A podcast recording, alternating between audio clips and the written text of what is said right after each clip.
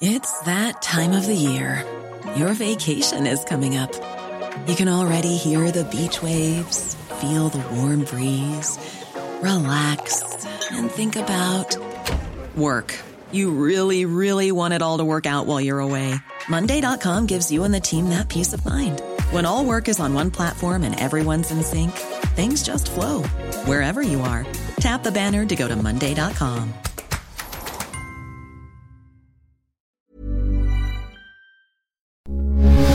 Radio, con la H que sí suena y ahora también se escucha.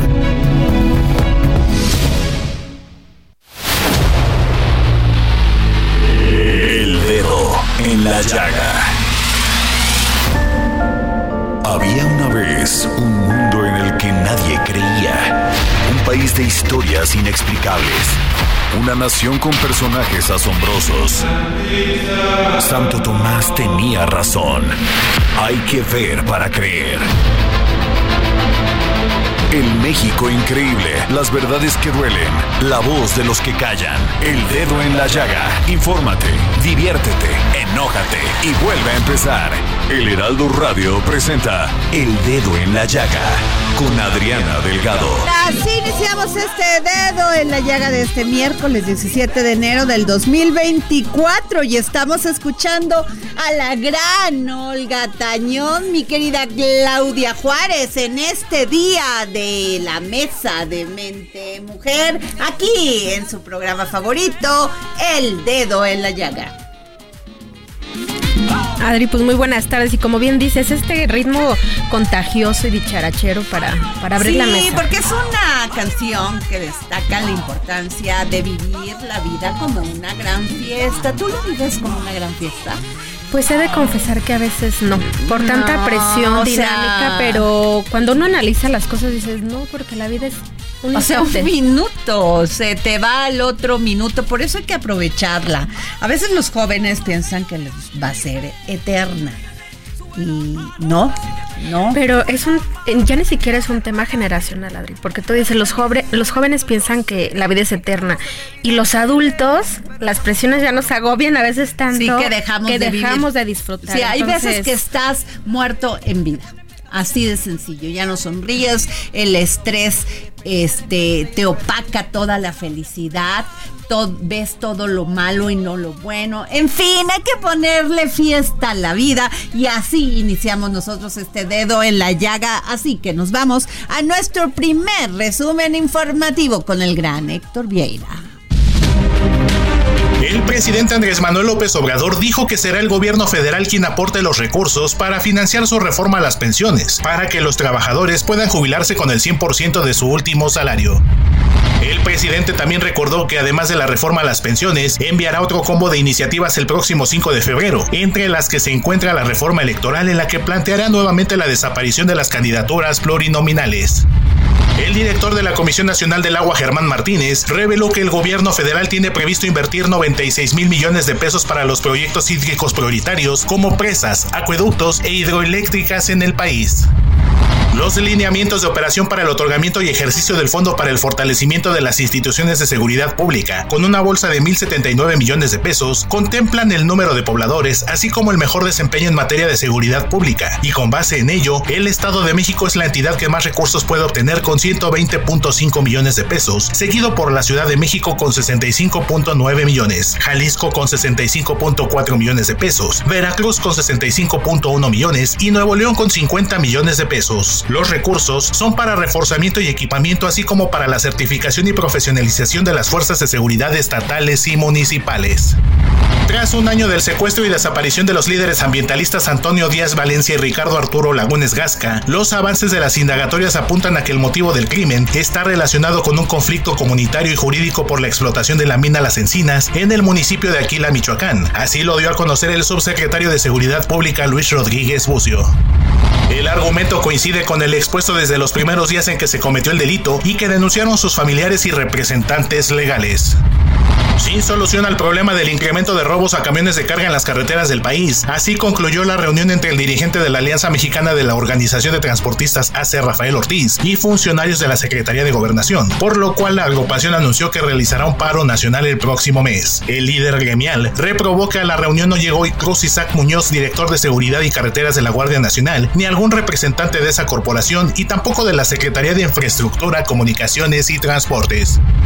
La Fiscalía General de Justicia del Estado de México informó que fueron localizadas 7 de las 14 personas reportadas como desaparecidas tras los hechos violentos del pasado 8 de diciembre en la comunidad de Texcapilla en el municipio de Texcaltitlán en la entidad mexiquense. Se trata de tres mujeres y cuatro menores de edad integrantes de una misma familia que presuntamente fueron retenidos por miembros del grupo criminal La Familia Michoacana cuando intentaban abandonar la comunidad minutos después del enfrentamiento.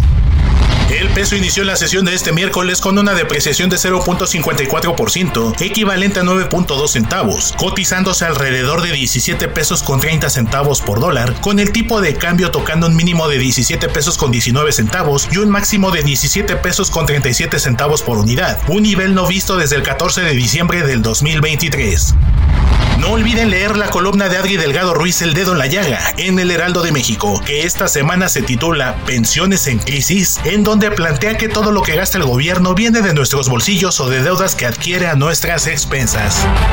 Y regresamos aquí al Dedo en la Llaga. Hace un año, hace un año, aquí en el Dedo en la Llaga, Claudia, dimos a conocer esta terrible de este hecho en Aquila, Michoacán, donde pues este, desaparecieron, una desaparición forzada contra Ricardo Arturo Lagunes Gasca y el profesor Antonio Díaz Valencia.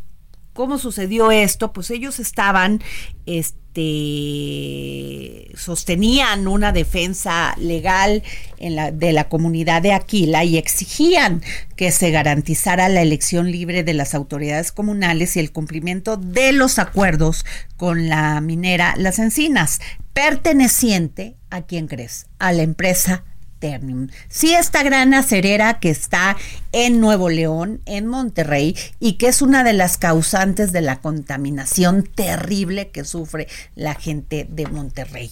Bueno, desde hace un año estamos pidiendo desde estos micrófonos saber cómo van las investigaciones sobre esta desaparición de, de Ricardo Arturo Lagunes Gasca y Antonio Díaz Valencia.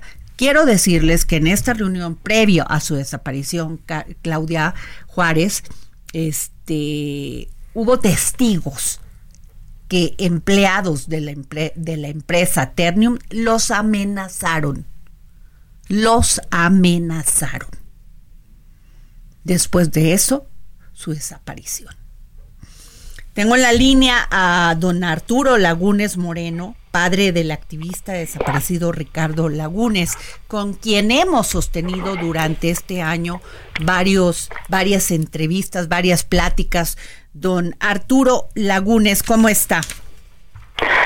Adriana, buenas tardes. Muy bien, muchas gracias. Lo que se puede. Lo sé, don, por la entrevista. Lo sé, don Arturo. Don Arturo, ayer, ayer, el subsecretario de Seguridad Pública, Luis Rodríguez Bucio, presentó un avance de las investigaciones sobre la desaparición de Ricardo Arturo y del profesor Antonio Díaz Valencia. Y también presentó los trabajos de búsqueda durante la mañanera en el Palacio Nacional en presencia del presidente de la República. Dice que se han realizado 50 acciones de búsqueda este, por parte de la Fiscalía, 42 jornadas de la Comisión Nacional de Búsqueda y 20 reuniones entre autoridades federales y locales. Además, que dos personas han sido detenidas por este caso. Quiero saber su opinión, don Arturo. Sí, Adriana, gracias. Eh, efectivamente, el día de ayer, en la mañana, era el subsecretario de Seguridad, Bucio, hizo un resumen, ¿no? Pero ese resumen está realmente hasta hace seis meses. Entonces eso es algo que definitivamente lo que nos interesa a nosotros más que ver estadísticas e información. Hace seis meses que están detenidas las búsquedas Y lo que nosotros le estamos solicitando en este momento es que se reactiven esas búsquedas y que se vean en acciones, no en estadísticas, ¿verdad?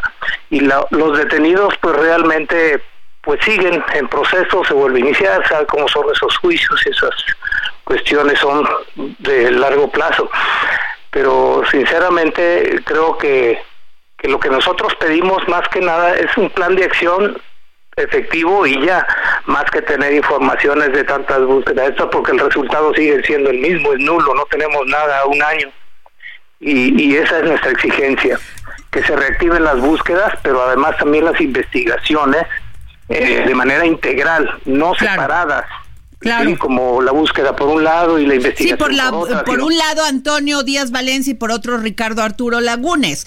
Y a otro y otra cosa, don Arturo, también esta línea de investigación de estas amenazas de la empresa Ternium a los dos y después la desaparición. Sí, efectivamente, también estamos exigiendo eso, ¿no? Que, que se genere en base al, análisis de contexto de ambas instituciones, tanto de Fiscalía como de comisiones de búsqueda, pues estamos exigiendo que eso, de manera conjunta los casos con ambas instituciones, se puedan llevar a cabo búsquedas más efectivas que nos permitan dar con ellos, porque la comisión de búsqueda va por los sentidos hasta donde puede y donde topa con pared se regresa porque necesita órdenes de cateo que son la fiscalía los que lo puede hacer. Entonces, si lo hacen de manera conjunta, se puede tener una efectividad en cuanto a la búsqueda y es lo que estamos exigiendo. ¿no?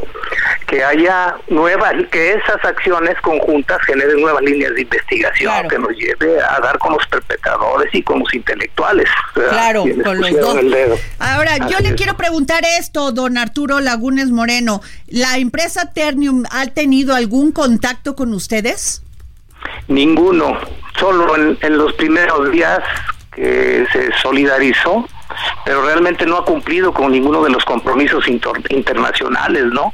De debida diligencia que debe de dar a cada uno de los casos, por ellos estar inmersos en la zona y siendo el motivo la situación que hay de los comuneros con ellos, con la empresa minera, motivo por el cual mi hijo estaba litigando en ese lugar. Claro, y no es el único caso, don don Arturo Lagunes. Hay muchos otros casos donde está involucrada esta empresa, no solamente en desaparición forzada, sino también en desastres naturales. Vamos a seguir muy de cerca este caso, don Arturo, como lo hemos estado siguiendo durante este año. Aquí vamos a seguir. Muchas gracias, Adriana. Muy agradecido por la atención y desde luego que estaremos pendientes a cualquier información que, se requiera para el noticiario y para la sociedad. Muchas gracias. Pues eh, gracias, don Arturo. Qué dolor de don Arturo tener que seguir peleando para saber dónde está su hijo. Todo como las madres buscadoras, por lo menos el subsecretario de Seguridad Pública, Luis Rodríguez Bucio, lo presentó, ya presentó avances en la mañanera por la presión internacional que tienen. Pero es lo que dice el señor, que estas investigaciones o resultados que presentaron tienen una vigencia de seis meses. después de esos seis meses no ha habido nada nuevo. Ahora, te voy a decir una cosa, Claudia. No es cualquier empresa, Ternium, ¿eh? Es una empresa que en el rubro de acero que elabora un amplio rango de productos en América con 18 centros productivos en Argentina, Brasil, Colombia y en todos los países donde están tienen problemas. De lo mismo. Ahora, denuncias. Algo que me llama mucho la atención de lo que acabas de decir de las madres buscadoras cuando hablamos de madres buscadoras casi siempre tiene que ver atrás el crimen organizado. Sin embargo, aquí en esta desaparición forzada estamos hablando de una empresa, de un particular. Pues fueron y, los amenazaron. Hay denuncias, hay testigos que corroboran el hecho y, que estaban presentes en esa reunión donde representantes de Ternium amenazaron a Ricardo Lagunes y a Antonio Díaz Valencia. Claro, y aquí hay intereses de por medio que cómo es posible que a un año no se ha avanzado ni se ha podido dar con ninguno de los autores materiales o intelectuales. ¿A quién están encubriendo? Aquí estamos hablando de un caso de impunidad como tantos otros y donde no hay resultados tangibles. La exigencia del señor es abran más líneas de investigación, participen todas las autoridades involucradas para que en vez de dar solamente estadísticas, quieren resultados. Así es, y además, pues imagínate todavía de cargar con el dolor de no encontrar a, a su hijo, en el caso de los familiares del maestro Antonio Díaz Valencia, todavía tener que, que, enfrentarse a la autoridad, enfrentarse a quienes están encubriendo a esta empresa, es terrible. Es terrible, Claudia. Este, y sin embargo, sigue, sigue, sigue esto así. Y no es el caso de ellos nada más, es el caso de muchos grupos que pelean derechos, que combaten, luchan por los derechos humanos de indígenas, de campesinos, de productores que también están desaparecidos en este país. ¿Por qué? Porque su zona ya cayó en manos del crimen organizado. Claro, y bueno, aquí nada más destacar el atropello de esta empresa de los derechos naturales de los pobladores y de los derechos laborales, como decías, tienen un manojo de denuncias. En Sobre todo laborales, estados. laborales. Exacto, que no se nos olvide eso. Que hubo un incendio terrible en las instalaciones de Ternium en Monterrey y murieron aproximadamente como 10 o 15 personas. ¿Y cuánto con ¿Qué crees que le salieron? Una empresa multinacional, multimillonaria, le dieron 300 mil pesos a las viudas. Irrisorio. Por cada, por cada fallecido. Irrisorio. Por cada uno de sus muertos. ¿Quién está No, es de terrible, o sea, pasándose cualquier tema laboral, el derecho por un accidente que además fue por negligencia de la empresa. Es, es terrible lo que pasa con Ternium. Ojalá no lo sigan protegiendo y que haya justicia, sobre todo para don Arturo Lagunes, padre de Ricardo, y saber dónde están. ¿Qué pasó o qué ha pasado con ellos? Qué incertidumbre y qué angustia la de la del señor Arturo. Así es, Claudia. Oye, Claudia, y ayer fíjate que estaba yo muy pendiente con este, con este, este, pues eh, la, la, estructura que se cayó en el tren interurba, interurbano. Pero bueno, a ver, yo entiendo lo que pasó. Este, me, me, pareció muchísima alevosía el tema político, con alevosía el tema político, porque pues obviamente fue una falla de la grúa y del operador de la grúa.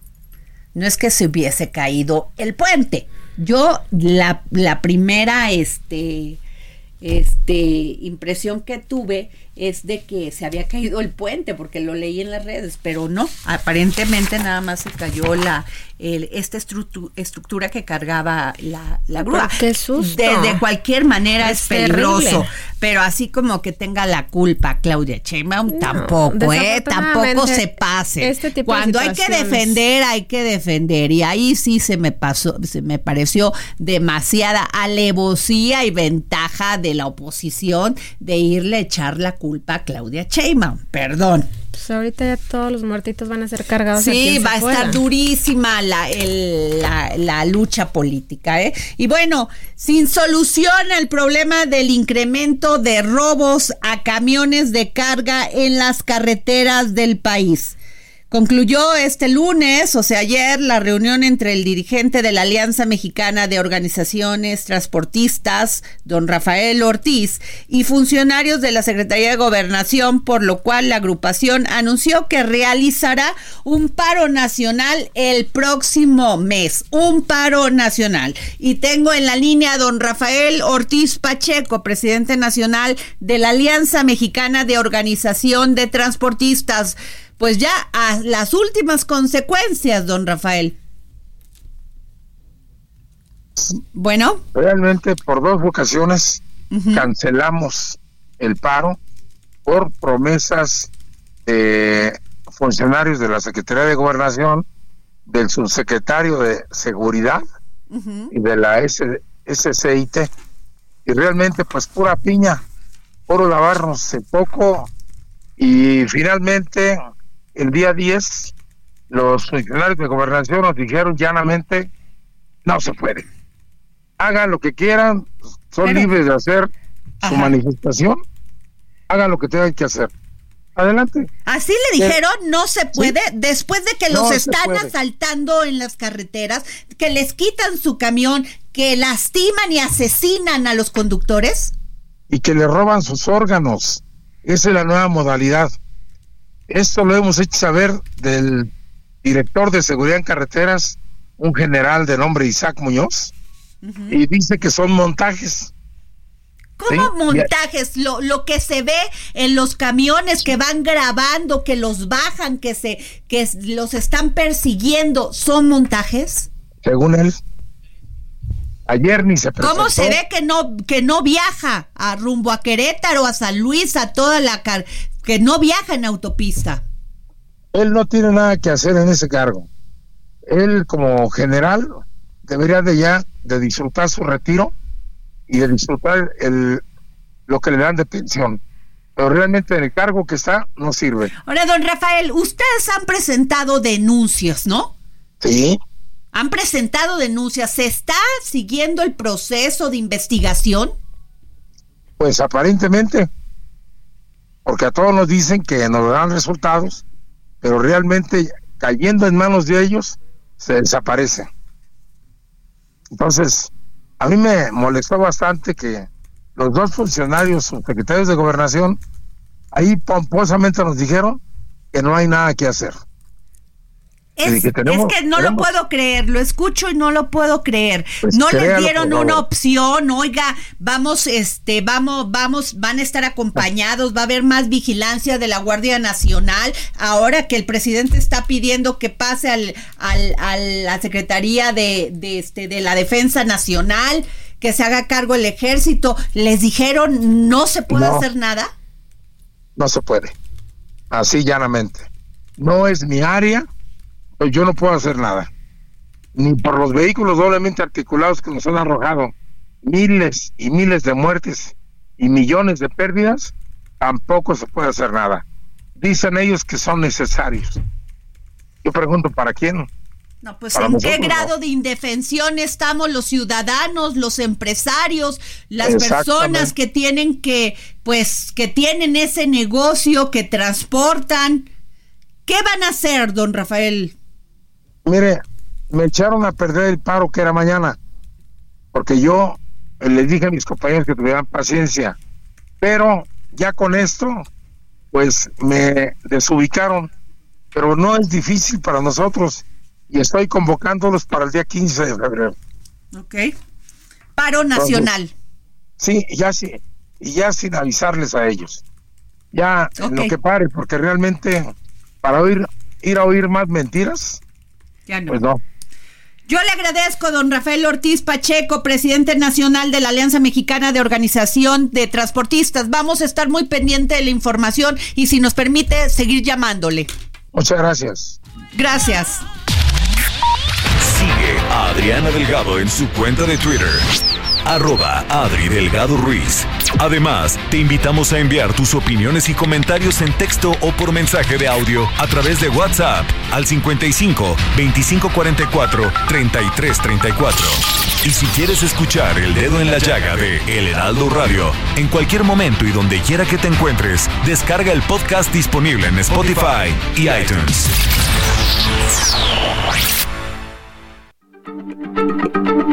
Heraldo Radio, la H se lee, se comparte, se ve y ahora también se escucha.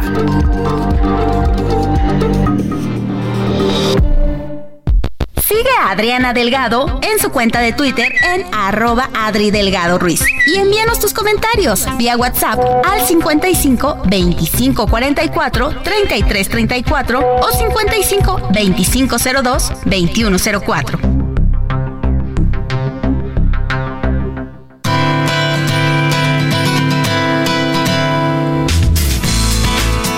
Mujer, la voz que inspira.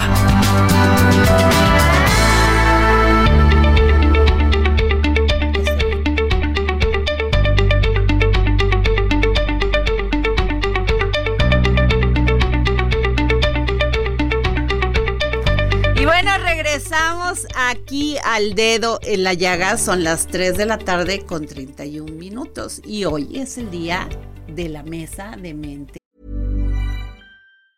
Many of us have those stubborn pounds that seem impossible to lose, no matter how good we eat or how hard we work out. My solution is PlushCare. PlushCare is a leading telehealth provider with doctors who are there for you day and night to partner with you in your weight loss journey. They can prescribe FDA-approved weight loss medications like Wagovi and Zepbound for those who qualify. Plus, they accept most insurance plans. To get started, visit plushcare.com slash weight loss. That's plushcare.com slash weight loss. De mujer y ya está aquí en cabina Dani Zambrano, mi editora del suplemento de Mente Mujer del Heraldo de México, Claudia Juárez, periodista y editora de la sección Dinero de la Silla Rota y también colaboradora de este programa. Y le voy a dejar el honor a mi Dani Zambrano porque tenemos hoy una invitada de lujo, una, una mujer de lucha una mujer que entiende los derechos de la mujer, que se sensibiliza con los temas con los que combatimos y luchamos todos los días. Dani. Así es, muchas gracias Adri por el espacio. Sí, justamente, bueno, rápidamente en Mente Mujer esta semana hicimos un especial sobre aquellas mujeres que crean redes de apoyo para mujeres y justo hoy tenemos aquí en esta mesa a Ana de Saracho, una gran aliada de las causas de estas, de crear estas redes de apoyo para otras mujeres. Ella es directora de Asuntos Públicos, Regulación y Negocios de Telefónica Movistar, pero también es integrante de una plataforma increíble que se llama Conectadas en donde lo que buscan es impulsar el papel de la mujer en este tema de las telecomunicaciones. Entonces, pues aquí está con nosotros. Ana, qué, de veras, qué gustazo que, estés aquí con nosotras, porque a veces eh, en este programa, pues lamentablemente tenemos que visibilizar muchas cosas malas que suceden en torno a la mujer, la violencia en la casa, los feminicidios, pero también nos da muchísimo gusto y orgullo que haya mujeres como tú, que, que tienen ese impulso, esa garra para luchar y posicionar a mujeres en un ámbito pues de laboral empresarial. no ha de haber sido fácil, te lo digo de una vez, no creo que haya sido fácil. Gracias, Adriana. Muchísimo gusto estar aquí contigo, con toda tu audiencia. Daniela, que te digo, Clau, Qué gusto. tú sabes, de muchos años nos conocemos. Eh, para mí es un placer estar aquí. Y sí, tienes tantísima razón. La verdad es que en, en, el sector telecomunicaciones tenemos un tema de entrada relacionado con que se trata de un sector que requiere de carreras STEM en la mayoría de los casos, ¿no? Carreras de ingenierías, matemáticos, ciencias que desde ahí ya tenemos un problema porque como sabes también a nivel universitario pues son carreras que no son eh, pues las que las que les dan relevancia a las mujeres precisamente porque han sufrido muchísimo acoso, porque no se sienten integradas, porque nos han dicho por años que son carreras de hombres. Así es. entonces justo eso ha llevado a que sea un sector que está poblado de hombres, ¿no? Y, muchas más que mujeres. De hecho, hay estadísticas del IFT que dice que el porcentaje de mujeres en el sector telecomunicaciones no sobrepasa, yo nunca lo he visto sobrepasar el 30%.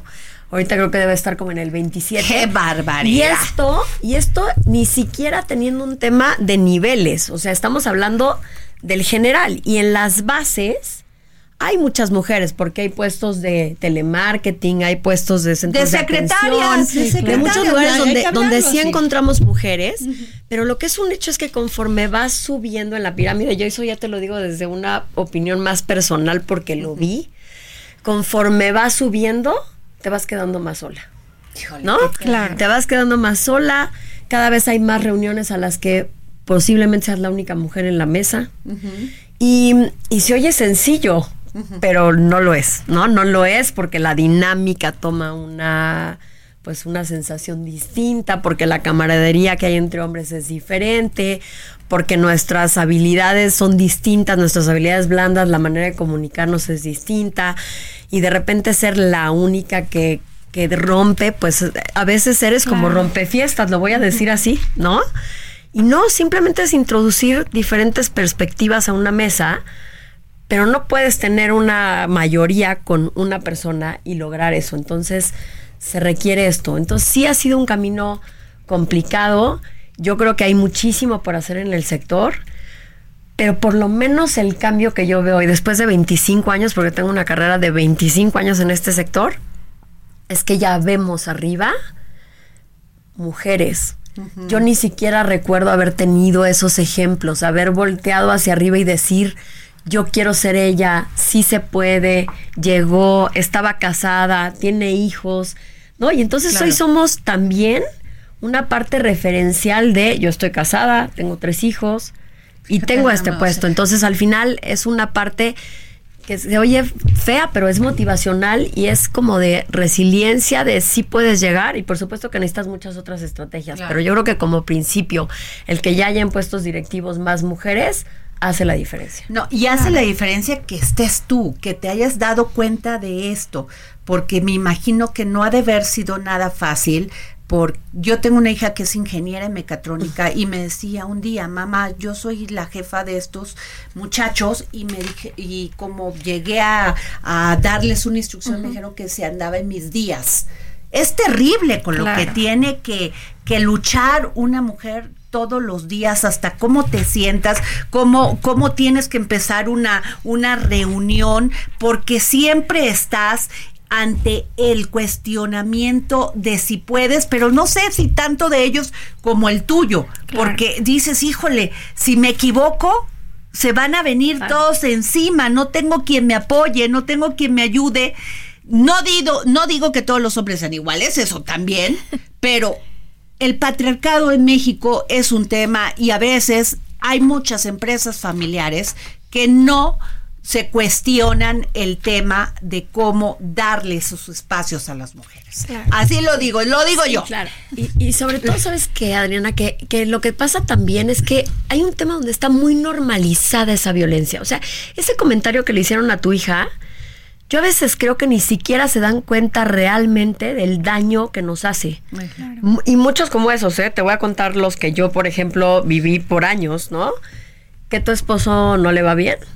O sea, porque entonces este esta sensación de que tienes que trabajar es como si tuvieras que sustituir una parte del proveedor que no provee, ¿no? Eh, oye, ¿de veras quieres que a tus hijos los eduque alguien más que no seas tú? Y eso te hace estar en una posición muy incómoda. Claro.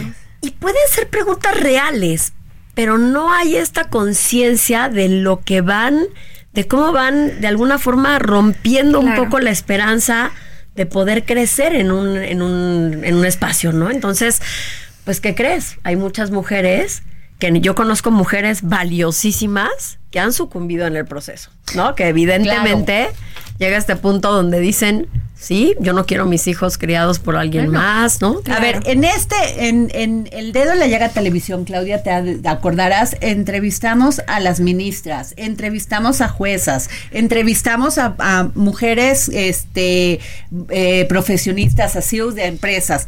Y todas me dicen lo, mismo. Ana. O sea, me causa un conflicto si, si, es, si entrevistas a una ministra, te dice sí, me, me, o sea, eh, fue muy difícil porque me cuestionaban todos los días, porque hacían el club de Toby, porque se iban a tomar unas copas y ahí tomaban los acuerdos. Y yo que me la pasaba trabajando, pues solamente tenía para defenderme una mesa con mis argumentos y mi trabajo, pero no era suficiente. Exacto. Claudia. Claro, y en este contexto que estás diciendo y que veo a Ana con muchísimo gusto porque la conozco de hace muchos años, yo recuerdo perfecto el día que anunciaron Conectadas, porque hay que decirlo que Ana forma parte de esta asociación de mujeres que se creó justamente para impulsar a más mujeres eh, particularmente en el sector de telecomunicaciones. Y yo recuerdo perfecto esa reunión.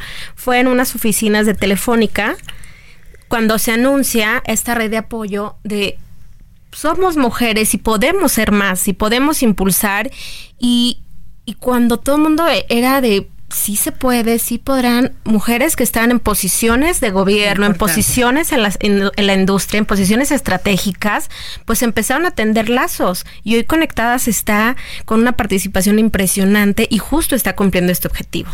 Por supuesto, porque además, pero fíjate, se requirió eh, te platicaba Adriana fuera del aire que que recibimos un correo de dos mujeres valiosísimas y que son unas guerreras de este tema, que son Adriana Labardini y María Elena Estavillo.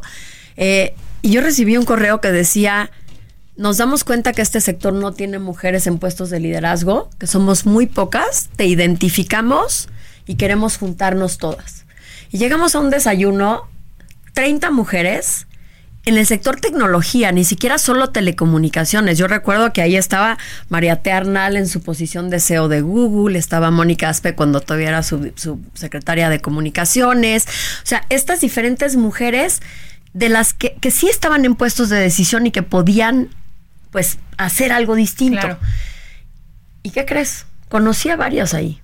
O sea, esta parte de llevar veintitantos años en ese entonces o 18 años en, en el sector y decir, nunca me había sentado en la mesa con esta mujer, no la conozco, todas con historias muy parecidas. Y entonces fue cuando decidimos que conectadas iba y que justamente el estar en estos puestos de liderazgo era lo que podía hacer que la asociación trascendiera. ¿No? Que sí se convirtiera en un tema que fuera un referente, que impulsara políticas públicas, porque también vamos con, lo, con el gobierno a pedirle políticas públicas, con los legisladores, eh, en los procesos de selección de comisionadas del, regulador también hemos tenido participación diciendo, oye, se necesitan mujeres, hoy el pleno del regulador son puros hombres. No hay mujeres, ¿no? Que dicho sea de paso, está incompleto. Exacto, está incompleto y por otras razones que no vamos a hablar, pero al final en algún momento Conectadas fue quien levantó la mano y dijo se necesitan mujeres y los concursos se convirtieron en solo para mujeres por un tiempo, en tanto se podían llenar esos espacios. Entonces, justo desde, desde esa parte de, de que todas estas mujeres tengamos pues de alguna forma el poder y la voz y la, y la visibilidad de poner en la mesa los temas es lo que ha hecho que de alguna forma puedan cambiar las cosas. Había paneles de mujeres, había paneles o foros que se hacían en telecomunicaciones, puros hombres. No había una mujer sentada en una sola mesa. O sea, todo lo decidían en función de una perspectiva de, de género masculino. Y sobre todo eh, una parte que, echamos a andar es este tema de si hay expertas, porque conforme han pasado los años nos hemos dado cuenta que hay muchísimas mujeres en el sector, pero mujeres a las que no se les da visibilidad, las que probablemente no tienen una, una eh, carrera pensada ni para quién les dé la oportunidad de hacer ese trayecto y, de repente hemos encontrado que fulanita de tal es la experta de expertas en inteligencia artificial. Wow. ¿No? Y entonces dices, ¿por qué esa mujer no se está presentando en el foro de inteligencia artificial. Entonces, como que también está esta parte de las mujeres expertas que hay, démosle visibilidad, que exista un directorio de mujeres expertas. ¿Quieres una mujer experta en ciberseguridad? Te presento 15. ¿Quieres? Sí se puede tener foros diversos, sí se puede tener diferentes perspectivas en todo. El chiste es que haya la, pues las ganas, la intención y dos, pues que nosotros desde nuestra trinchera podamos seguir impulsando y poniendo a esas personas ahí, ¿no? Ana, Ana de Saracho, directora de Asuntos Públicos, Regulación y Negocios de Telefónica. Nada más. Ahí. Negocio mayorista es. Oye, a ver, ¿qué le dirías a una mujer que te está escuchando en este momento? Que tiene toda la capacidad, el grado académico, pero que tiene miedo que tiene miedo a enfrentarse a un jefe y decirle, yo quiero ocupar ese puesto, yo quiero que me des la oportunidad de tomar este, hasta los cursos, digo, son para los hombres, la, capacitación muchas veces les dan este pase a los hombres y no a las mujeres. ¿Qué les dirías tú a esas jóvenes que te están escuchando en este momento? ¿Cómo esas actitudes blandas que tú que de las que hablas son muy importantes. Muy importantes. ¿Nos puedes explicar? Eh, mira, yo sí creo que hay una parte donde tenemos que reconocer nuestro poder. La palabra empoderamiento es difícil y, y, mucha gente no le gusta utilizarla, pero reconocer nuestro poder como mujeres, porque tú no sabes lo transformadoras que podemos ser, por lo menos en este sector, ¿no? O sea, la tecnología vista desde el lado de las mujeres es totalmente distinta. Y, y la verdad es que empieza por reconocernos como somos. Dos, por salirnos de la cultura que existía, donde como dices, vivíamos a través de la culpa. No pasa nada si tus hijos están un tiempo con otra persona. No pasa nada si tienes que dejar otras cosas por creer en tu carrera. No es que seas una persona ambiciosa en el tema material, es que eres una persona ambiciosa porque tu deseo es ser una mejor persona y crecer. Así es. Entonces yo, yo lo que te diría primero es eso, tener- empezar por reconocer quiénes somos y en dónde estamos parados. La segunda sí tiene que ver, yo sí creo en la capacitación en habilidades blandas. Creo que la inteligencia emocional bajo el status quo que vivimos es relevantísimo. Aprender a tener una comunicación efectiva, aprender a gestionar emociones porque nos van a pasar muchas cosas en el proceso, sí te hace más sencilla interesante la visión.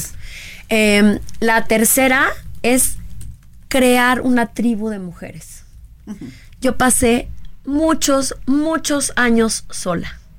Y el día que tuve esta tribu de mujeres, mi vida tomó otro sentido, porque la energía que te irradian mujeres como tú, que tienen propósitos parecidos a ti, que quieren lo mismo, y que además te das cuenta que no eres la única en el universo que está viviendo esta situación Así es. y que te puedes retroalimentar, es valiosísimo. Entonces siempre hay que buscar una tribu de mujeres. Eh, y el último, ten una mentora.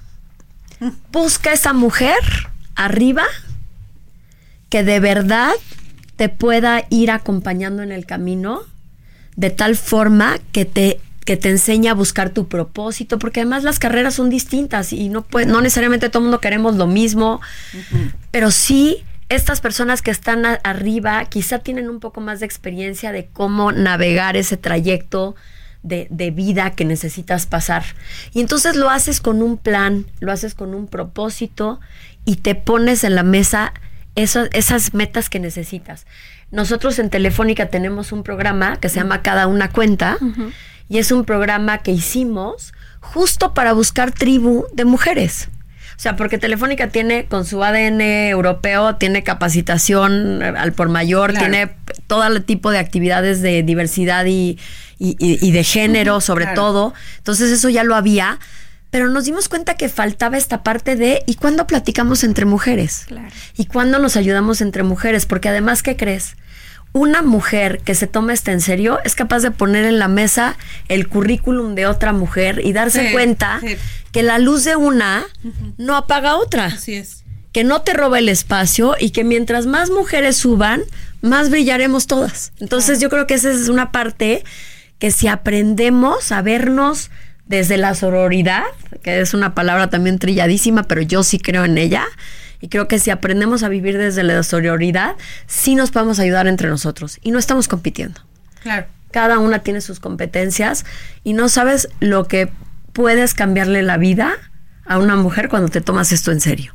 Así es. Yo te diría eso. Claudia, este, a Dani. Sí, justamente algo que me gustaría resaltar de la entrevista de Ana es esto que muchas veces hemos tocado aquí en el dedo en la llaga, Adri, de pues las mujeres que llegan, que abran el camino para otras mujeres, que impulsen a otras mujeres y lo que decías era muy importante, ¿no? O sea, una mujer que llegue no va a dudar en poner el currículum de otra mujer Claro. en la mesa y pues crear estas redes de apoyo.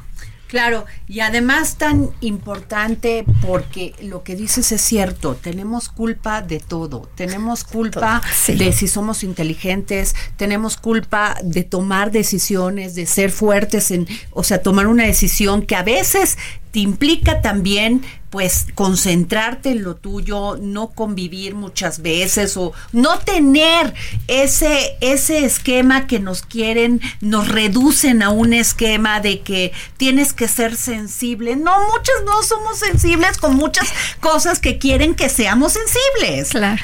El tema se llama libertad, este, Claro, Ana.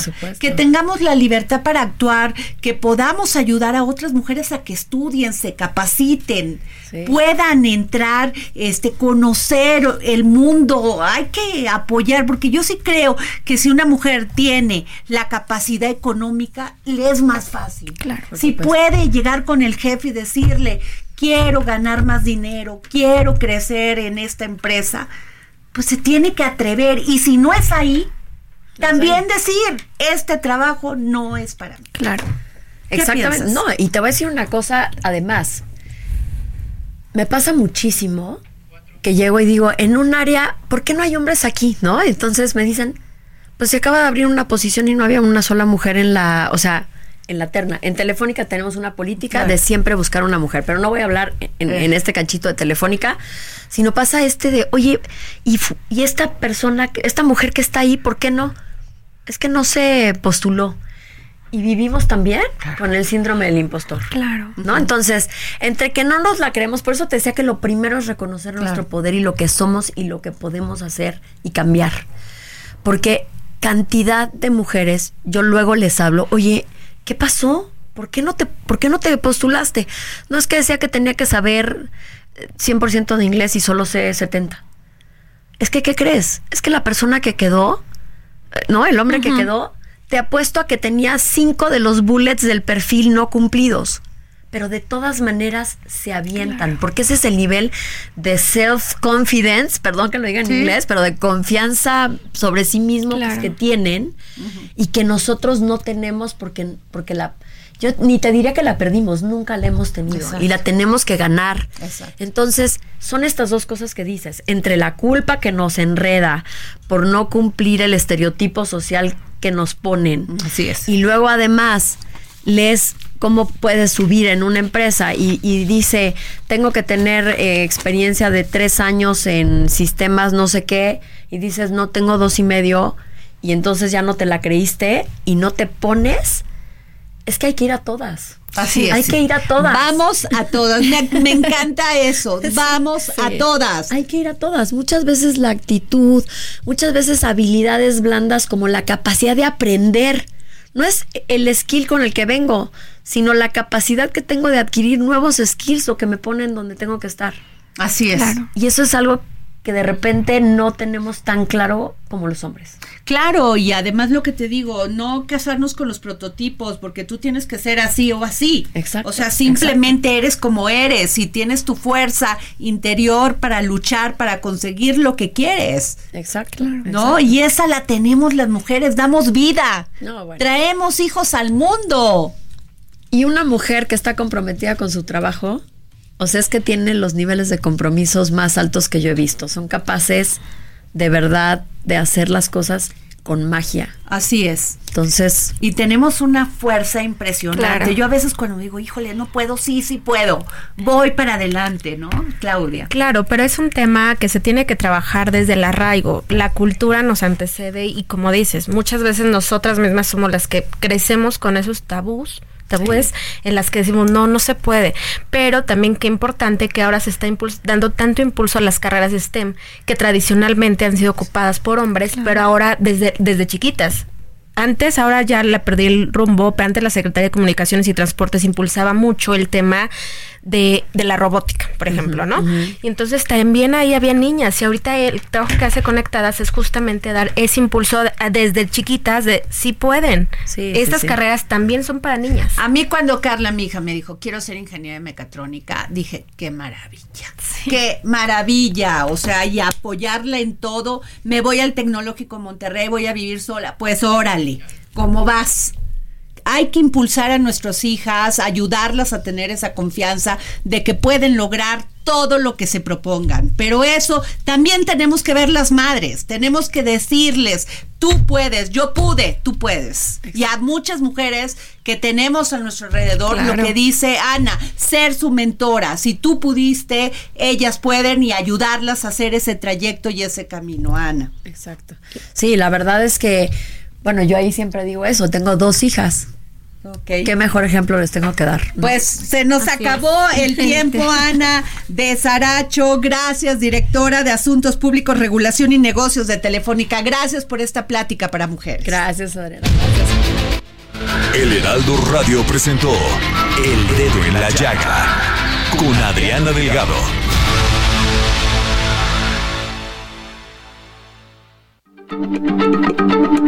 Heraldo Radio, la H se lee, se comparte, se ve y ahora también se escucha.